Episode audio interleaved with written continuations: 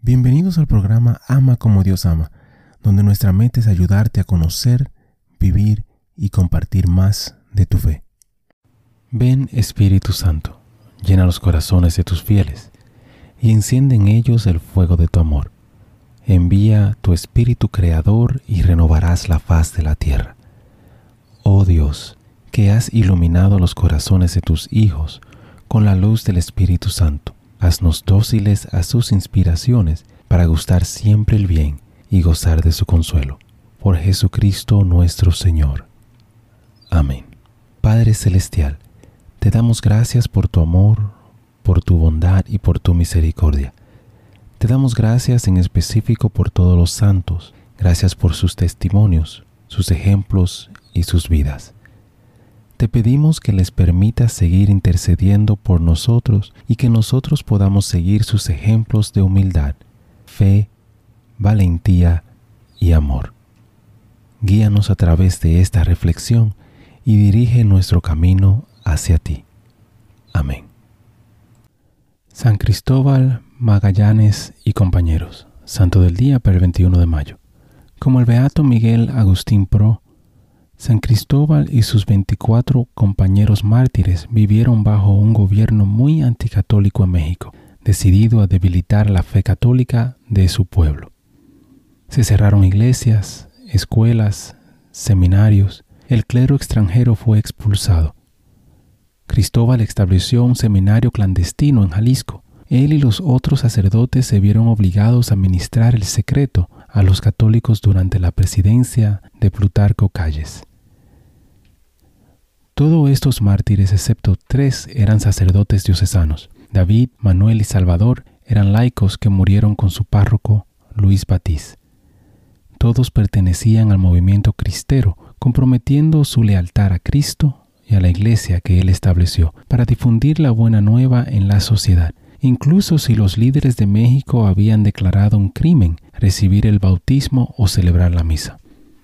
Estos mártires no murieron como un solo grupo, sino por más de 22 años en ocho estados mexicanos, siendo Jalisco y Zacatecas los que tienen el mayor número.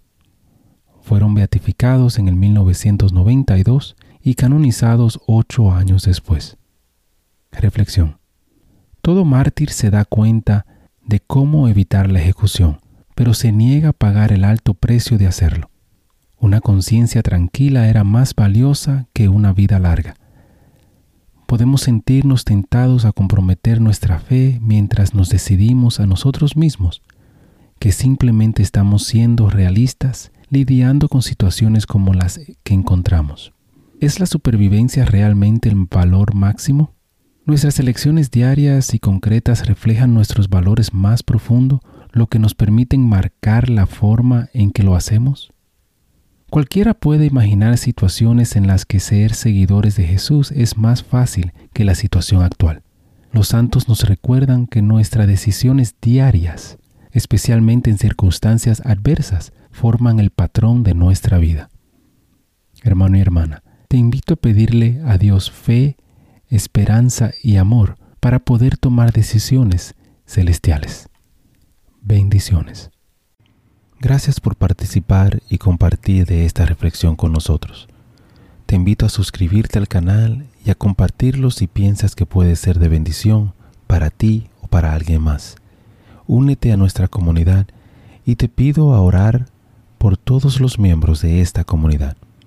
Que Dios te bendiga a ti y a tu familia. Bendiciones. Muchísimas gracias por escuchar el episodio. Eh, te pido y te invito a que si te gustó el programa, si te gustó el episodio, si te gustó eh, la charla, que lo compartas. De igual manera te pido y te, te ruego que ores por nosotros, que ores por este ministerio. Y que si te gusta también que puedas buscar en nuestra página, visita nuestra página ama como Dios ama.com, nuevamente ama como Dios ama.com, para encontrar artículos, canciones y oraciones las cuales espero en Dios que te ayuden a conocer, a vivir y a compartir tu fe.